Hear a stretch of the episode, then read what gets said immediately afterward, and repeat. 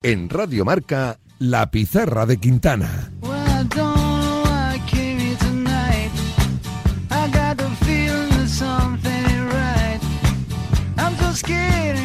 Seguimos aquí en la pizarra de Quintana y esta semana, aprovechando que no hay Champions, hay Copa, eh, pero bueno, no hay Champions, tenemos ganas de tener varias de esas eh, conversaciones futboleras en las que hablamos un poquito de todo y disfrutamos conversando con los que más saben, con los protagonistas. Con los que han estado ahí en el ajo, Miguel. Justo, y con los, con los que seguirán estando. Por eso hoy hemos querido volver a llamar a un entrenador que siempre habla claro y nos gusta hablar con él. Pablo Machín, bienvenido de nuevo a la pizarra de Quintana, ¿cómo estás? Hola, ¿qué tal? Encantado. Muy bien, buenas tardes. Pablo, ¿qué, ¿qué, está haciendo un entrenador como tú en estos primeros meses de una temporada en la que no ha comenzado dirigiendo? Esto es algo que siempre os preguntamos cuando no estáis currando, porque sí que estáis currando realmente, solo que no lo vemos. Eso es, estamos trabajando pero de una forma diferente, ¿no? Mucho más relajados, sin la presión de, del día a día, sin la presión mediática y de todo el entorno que hay alrededor de, de clubes de élite de, de, fútbol y bueno, a la vez pues intentando también disfrutar de cosas que no podemos hacer cuando, cuando estamos trabajando. Pero la realidad es que, bueno, el tiempo va pasando y, cada vez pues entra un poco más el gusanillo este que tantas veces comentamos los entrenadores, pero bueno, hay que eh, también asumirlo y, saber esperar a, a, un proyecto que ojalá pues sea ilusionante. Ahora te pregunto por eso, pero me quedo con lo que has dicho de, de la presión porque sí, la presión a veces ahoga, pero mi sensación es que vosotros os termináis a veces convirtiendo, y en nosotros como periodistas y los directos nos pasa también un poquito, ¿no? Adictos a la presión, ¿no? Porque, porque, porque nos gusta Pablo y porque nos gusta estar en esas situaciones a veces complicadas y exigentes. Sí, por eso lo echamos de menos, ¿no? Porque es nuestra profesión, porque nos gusta, porque también nosotros pues estamos acostumbrados eh, a todo esto, porque ya llevamos muchas experiencias y, mucho tiempo, pero bueno, también las presiones ojalá que fueran solo en primera persona para, para el entrenador, digamos. que no es poco, ¿eh, Pablo? que la autopresión a veces es mucho. También tenemos nuestro entorno que también sufren los primeros siempre, pues lo decimos, ¿no? La familia, pero los amigos, gente allegada que, bueno, pues también sufren de, de comentarios, de malos resultados, de situaciones que muchas veces, pues los entrenadores tenemos que asumir como responsables en primera persona, pero que luego todos sabemos que realmente eh, nosotros sí que la asumimos, pero no somos los responsables de, de todo, ¿no? Y, bueno, eso a veces pues no se entiende muy bien, sobre todo por gente que pueda estar cerca, pero que no, no son hmm. profesionales del fútbol. Lógico, te entiendo perfectamente, Pablo. Eh, ¿Uno se llega a poner nervioso esperando esa, esa llamada? Bueno, yo creo que no ganamos nada estando nerviosos. Nerviosos cuando estamos en la silla eléctrica por esas cosas que decimos que tampoco dependen de nosotros, ¿no? De una decisión del bar, de un balón que da en el palo y sale o entra. Pero bueno, cuando estás esperando, yo creo que nervios no hay que tener. Sí que es cierto, pues que hay veces que, que lo echas más de menos, que tienes más ganas, que alguna vez también, pues tienes que decir que no a alguna eh, oferta que tienes y que luego, pues quizá te replanteas, ostras, igual hmm. tenía que haber dicho que sí, pero bueno, esto es el, día a día y yo creo que siempre tenemos que mirar hacia adelante y, bueno, seguro que cosas buenas están por llegar.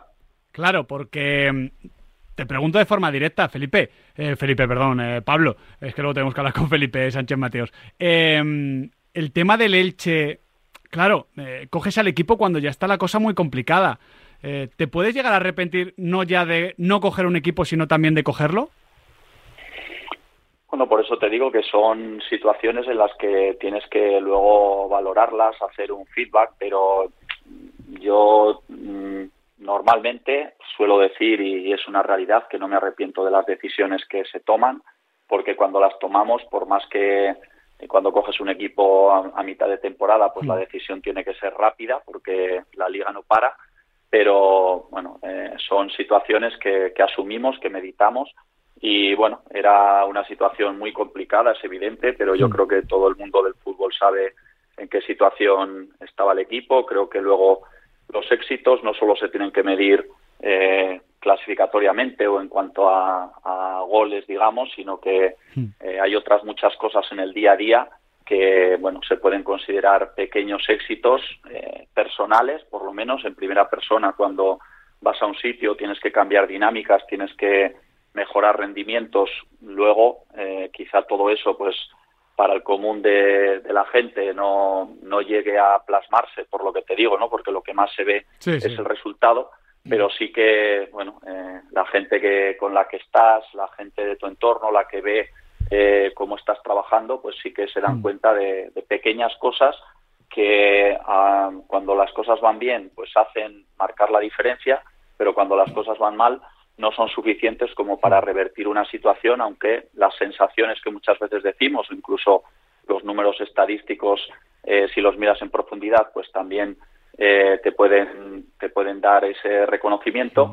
Pero bueno, ya te digo que, en las pequeñas cosas también, pues nosotros tenemos nuestra satisfacción. Eh, yo creo que hicimos un buen trabajo, que llegamos en un momento, es verdad, súper delicado, cambiamos la dinámica del equipo, sobre todo en cuanto a rendimiento, hmm. y, luego pues conseguimos eh, más puntos, eso es cierto, que, los anteriores partidos que, que había habido otros compañeros, pero bueno. Hmm. Eh, y sobre todo, Pablo, la, sensación es que eh, ese, ese cambio sí que lo pegasteis, que era la situación muy complicada, pero encima la pelotita no decidió entrar, porque es que yo recuerdo perfectamente el partido ante el Real Valladolid, pero perfectísimamente. Y es ese partido en el que dices, ostras, pues mira, lo de la Almería el otro día ante el Betis, de, joder, es que no, no sé qué tengo que hacer más para ganar un partido.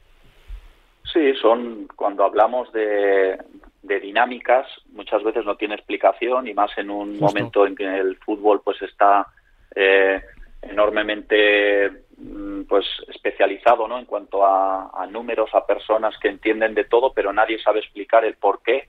Por ejemplo, cuando dices el partido ese del Valladolid, recuerdo que luego en la entrevista post partido, como tenéis muchas estadísticas, mm. me preguntasteis que bueno que qué sentía al haber sido el, partido en el que más se había tirado más se había tirado a puerta de la historia del eh, reciente del Elche. Y bueno me quedé un poco digo esto será un error de, hecho lo pusiste en Twitter al día siguiente no sí sí porque bueno me llamó la atención. No soy mucho de, eh, poner cosas en redes sociales pero creo que bueno más que nada por, por darle valor también a lo que habían hecho los jugadores que en cualquier otro partido lo normal es haber ganado y con diferencia pero bueno ya nos pasó también en, en un partido anterior, pero hay que asumirlo. Por eso te digo que muchas veces pues nos tenemos también que, que reconfortar con situaciones que para nosotros es evidente que hemos hecho un buen trabajo, para los futbolistas también, pero que el acierto pues no depende eh, del entrenador, seguro que no, a la hora de definir y luego otras muchas circunstancias también pues afecta a los futbolistas. Que fueron 24 tiros a puerta, ¿eh? El partido acaba 1-1. Es que, claro. Cosas, cosas, de complicadas. Tremendo dato. Eh, Pablo, sabemos que en Creo el que tenéis buena memoria vosotros, ¿eh?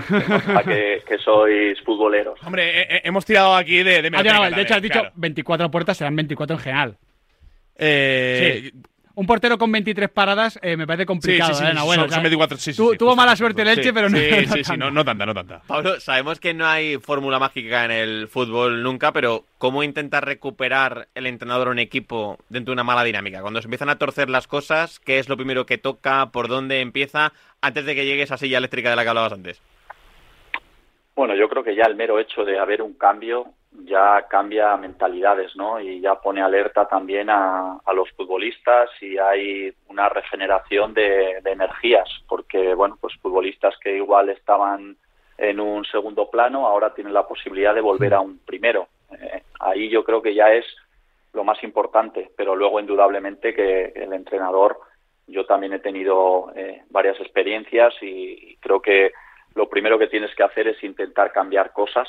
Eh, recuerdo cuando eh, mi primera experiencia aquí en, Girona, habían pasado dos entrenadores que jugaban de una manera similar y bueno, lo primero que, se me ocurrió fue intentar cambiar el sistema mm, viendo que había futbolistas que se podían adaptar a otra manera de jugar que no va a ser ni mejor ni peor, pero bueno, puedes jugar mm. con ese, ese factor que si tienes luego eh, pues vamos a decir la suerte o el acierto, porque la suerte también influye de que una victoria llega rápidamente, eso hace que los futbolistas tengan confianza y bueno, ya sabéis aquello de que el fútbol es un estado de ánimo, mm. pues cuando llegan las victorias no sabes por qué, pero mm. eh, los futbolistas parecen mejores, eh, se lesionan menos, se, se juega mejor y bueno, eso es el objetivo del entrenador. Creo que a, partir de realizar cambios y, bueno, eh, de, eh, hacer cosas para los futbolistas que sean sobre todo sencillas y prácticas,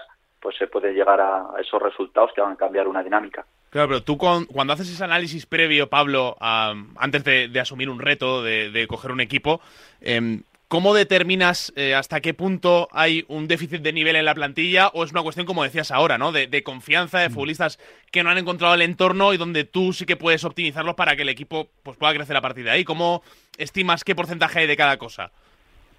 Bueno, todos tenemos la obligación como profesionales de conocer todas las plantillas. Hay muchas veces que cuando llegas a un sitio pues han habido lesiones de futbolistas importantes, por ejemplo, o bueno, circunstancias que a veces las podemos percibir desde fuera, otras veces no. Por eso también, pues, eh, es importante tener, digamos, contactos en, los equipos, pues, para conocer un poco más internamente qué cosas pueden pasar. Pero de cualquier manera, yo creo que eh, los futbolistas que hay en Primera División, todos tienen nivel para estar en Primera División. Hay grandes profesionales en las secretarías técnicas y las direcciones deportivas que hacen eh, plantillas, yo creo que a priori competitivas y, bueno, luego es cuestión de, cuando llegas allí realmente eh, darte cuenta in situ de la capacidad que hay, porque bueno, muchas veces eh, yo suelo decir también que los futbolistas en diferentes momentos se llaman igual, pero no son los mismos. Y de lo que se trata es de, llegar a, a, bueno, a tener esos futbolistas en su máximo rendimiento y para eso nosotros pues sí que les podemos ayudar a sacar el, lo mejor de cada uno. Y hablando de lo que viene siendo rendimiento más en general en, el mundo del fútbol, eh, está brillando, por ejemplo, estas últimas jornadas el Athletic Club en, la liga y veo a los entrenadores rivales destacar constantemente que a nivel físico son el equipo con mejores datos de toda la competición. Eh, ¿Cuánto peso tiene eh, ese poderío físico a la hora de, entrenar a un equipo de fútbol de élite? Bueno, yo creo que eso va determinado también, como te digo, por el, el, estado de ánimo, ¿no? No es únicamente la condición física, pero sí que es cierto que esa condición física o la tienes o no la tienes. Se puede optimizar, pero tú mm, no vas a conseguir ponerte a 35 por hora como se pueden poner los Williams eh, y creo que eso pues es diferencial. Para bien, yo creo que siempre la diferencia la marcará la calidad y la inteligencia de, los futbolistas, pero sí que es cierto que si no estás a un nivel mínimo eh, de condición física, esa teórica superioridad técnica que puedes tener no vas a tener la capacidad de demostrarla, porque bueno, eh, los rivales hoy en día pues te dejan muy poco espacio, muy poco tiempo para pensar y si no te pones cercano a ellos en cuanto a la condición física, pues no vas a poder competir, que es la palabra clave que mm. todos los entrenadores utilizamos porque es a lo que aspiramos, ¿no? Tener equipos competitivos. Yo creo que, bueno, eh, la, hoy en día el fútbol pues eh, está yendo a ser eh, de, futbolistas que son eh, atletas superdotados. Creo que siempre han, han sido los futbolistas pues unos superdotados, pero ahora todavía más y sobre todo en el aspecto físico también se trabaja muy al límite y, bueno, hoy en día los datos físicos que, te pueden dar los GPS comparado con hace eh, seis, ocho años, pues hay una gran diferencia y eso sobre todo viene determinado por eso, ¿no? Por la condición física y, bueno, porque los equipos pues cada vez miran más también no solo el talento técnico que también, sino también el físico. Me, ha llamado la atención eso de, de 6, 8 años, ¿eh? Solo, te quiero decir, o sea que ya, ya hay cambio en, tan poquito tiempo, si, si miramos eh, hace 20 ya, ya ni te cuento. Pablo, has dicho muy al límite. Em, venimos de varias semanas con mucha reflexión acerca del tema de las lesiones y hablamos del calendario, de los viajes, de muchas veces eh, los problemas en la pretemporada, de que no hay eh, momento para entrenar, que esto es algo que hablamos contigo en su día hace, hace un par de añitos. Eh, ¿También crees que todo este tema de las lesiones viene determinado por ese ritmo de juego y esa sensación de que en un terreno de juego ahora mismo no se para nunca? Pero yo creo que todo influye, ¿no? No cabe duda de que ahora los jugadores tienen muchos más partidos que hace años y que además esos partidos yo creo que son más exigentes mm. por el ritmo al que se juega, por la cantidad de tiempo que, efectivo que se juega y luego también yo creo que nos quejamos los entrenadores del tiempo que no tenemos para entrenar, que es cierto, pero también es que yo suelo decir que tan importante es el trabajo como el descanso. El descanso forma parte del entrenamiento y al tener que jugar muy seguido, pues eh, ese descanso siempre se ve reducido y cuando tú tienes que ir al límite en cada acción, pues es más probable que puedas tener esos problemas, sobre todo musculares, ¿no? Yo creo que los problemas articulares puede que, tengan algo que ver con todo esto, pero creo que viene más determinado por, bueno, pues por una mala suerte en algún apoyo o algún mal gesto que no las lesiones musculares, que es así que vienen más determinadas por el sobreesfuerzo que,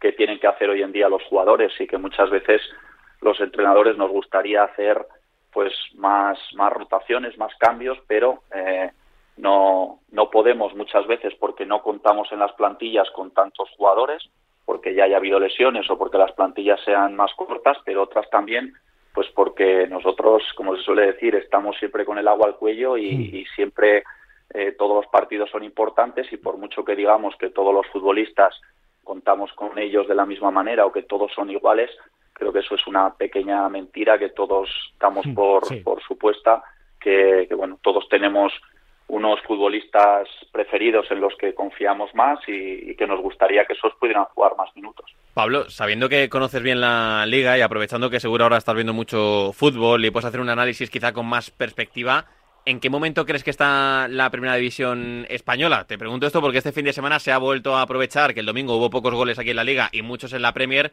para atizar constantemente con esa diferencia entre un campeonato y otro.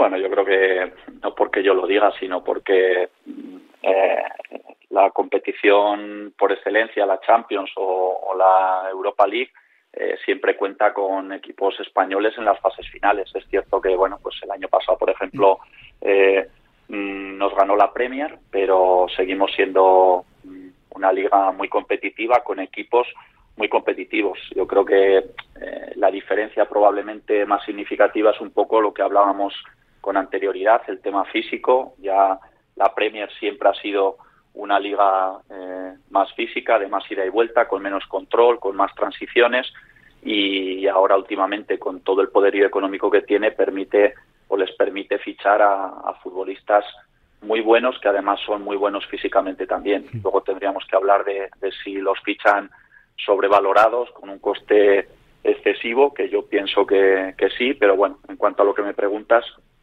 creo que, la Premier sí que es una liga con, más ritmo, más físico y que cuando competimos ante ellos hay veces que los futbolistas no están acostumbrados a, tanto ritmo, tanto choque, tanto eh, juego pues eh, un poco más, más dinámico, digamos, con menos control y a veces pues eh, nos pasa factura, ¿no? Yo recuerdo que, bueno, hablando de el mejor Barça de la historia, eh, lo que a veces gente de, dentro del cuerpo técnico con los que podía hablar pues echaban en falta o la diferencia que veían es eso, ¿no? Que aquí en España pues podían eh, jugar con jugadores físicamente no muy dotados y que conseguían dominar los partidos, pero que cuando jugaban en Europa con equipos de alto nivel, ese físico pues lo echaban un poco en falta. Y, con este contexto, Pablo, no sé cuál es el equipo que no te pierdes cada fin de semana, ¿no? El, más allá de que tienes que ver mucho fútbol, ¿hay alguno que, particularmente te esté gustando más esta temporada? Hombre, ahora está claro, ¿no? Maxime, porque estoy, Estás en casa. también en, Girona y la verdad que es una gozada eh, verle domingo tras domingo. En la tele es una gozada, pero en el campo pues todavía más porque ves cosas que te interesan más, ves más matices, más movimientos, incluso, bueno, pues también tengo la posibilidad de ir a, entrenamientos y, bueno, sí que creo que todo lo que tienen se lo merecen con creces porque como he dicho alguna vez, ya no es solo los resultados que consiguen, sino cómo lo consiguen. Mm. Y eso creo que es muy meritorio. ¿Y cómo valoras tú este momento? Entrando un poquito en la pizarra de Michel, de entrenador a entrenador, explícanos un poquito cómo está funcionando también el equipo, porque es verdad que desde el estadio se aprecian detalles que no se ven desde la tele. A nosotros, por ejemplo, lo vimos en Vallecas, vimos el Rayo Girona y nos gustaba mucho que parecía un equipo desorganizado dentro de un orden bastante claro. Ahí manda Alex García, se mueve todo el mundo alrededor suya y el equipo está jugando muy bien, pero ¿cómo analizas tú este momento? Bueno, es un, un desorden organizadísimo, diría yo, porque esto no solo es de este año, sino que se viene trabajando Sí, sí. desde hace tiempo. Creo que uno de los grandes méritos es pues lo, lo que hay dentro del club, ¿no? Esa, esa tranquilidad para poder trabajar, personalizada en, en Quique Cárcel, que lleva muchos años y que bueno apostó por Michel en un momento en el que en segunda división estaban en puestos de descenso y creo recordar que hasta incluso él hablaba de renovarlo en aquel Sí, momento, con lo sí. cual imagínate tú el subidón que tiene que entrarle al, al entrenador, eso es demostrar la confianza de verdad y transmitir al grupo también que solo hay una dirección y es seguir a, a- al capitán en este caso, al entrenador y bueno pues eh, tener ese tiempo y esa confianza para poder eh, construir un, un modelo de juego que es muy reconocible, mm, algo novedoso, porque bueno, cosas que, que están haciendo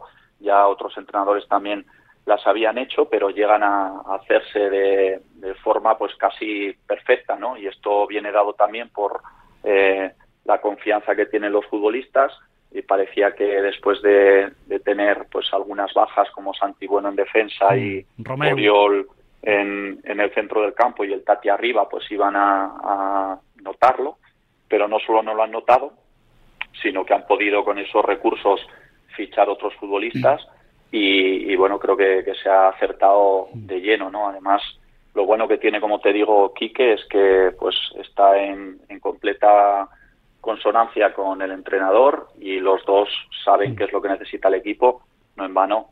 También hay que reconocer que eh, este Girona hoy en día, el otro día lo comentábamos en el campo, ¿no? Eh, los 11 futbolistas que, que salían a jugar eh, o eran internacionales sub-21 o habían sido Sí. internacionales en algún momento y eso pues bueno dice que, que el crecimiento del equipo es eh, muy grande que han podido fichar a jugadores como como Eric como eh, Blin que es una gran sorpresa eh, Dobbik y bueno son son jugadores top que se han adaptado francamente bien y que luego pues otros como el caso de, de Alex García pues está en su mejor momento ha dado un paso adelante y bueno ha encontrado su entorno perfecto para poder brillar. Me da, Pablo, que el récord de los 51 puntos... Bueno, Michel lo seguía teniendo como No, listón el año este- pasado. eso- ¿eh? eso- por eso también nosotros lo tenemos tan presente. Siempre el récord de Machín, el récord de Machín. Me da que en dos mesecitos igual Pablo pasa mejor vida.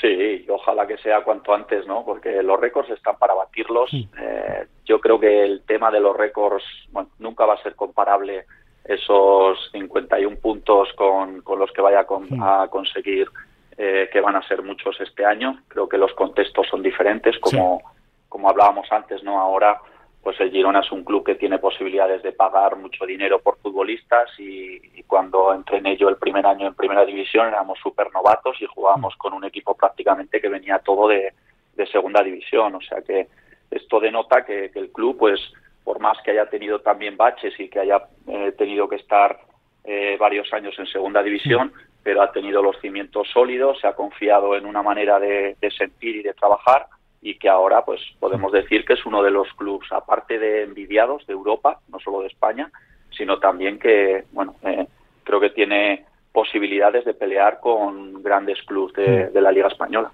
Y ahí sigue Cristian Estuani, ¿eh? marcando goles. Eso sí que eso sí que no cambia en Girona. Pablo, eh, un auténtico placer como siempre hablar contigo. Ojalá dentro de poquito te veamos con, con un banquillo, evitando esa silla eléctrica, pero con ese gusanillo y esa presión que al final tanto nos gusta. Muy bien, muchas gracias. Un fuerte abrazo para Pablo Machín, gran técnico con el que da gusto hablar y compartir reflexiones, ¿no? Que al final es lo que buscábamos. Sobre todo escuchar, escuchar a los entrenadores, que, que es una pasada. Nosotros ya bastante tenemos con preguntar y que Claro. nos respondan ellos, que son Claro, los que saben. Justo. Nosotros eso- a eso nos dedicamos. Ya, ya vendemos suficiente humo. Efectivamente. De hecho, ahora vamos a hablar de regateadores. Ah, pero no vamos Ah, a vender vale, humo. vale, no, vale, no, vale, no. vale, vale, Traigo datos. Ah, vale. Ahora, ahora hablamos. ¿Sorprenderás? Ahora hablamos. Vale, ahora hablamos. El deporte es nuestro. Radio Marca.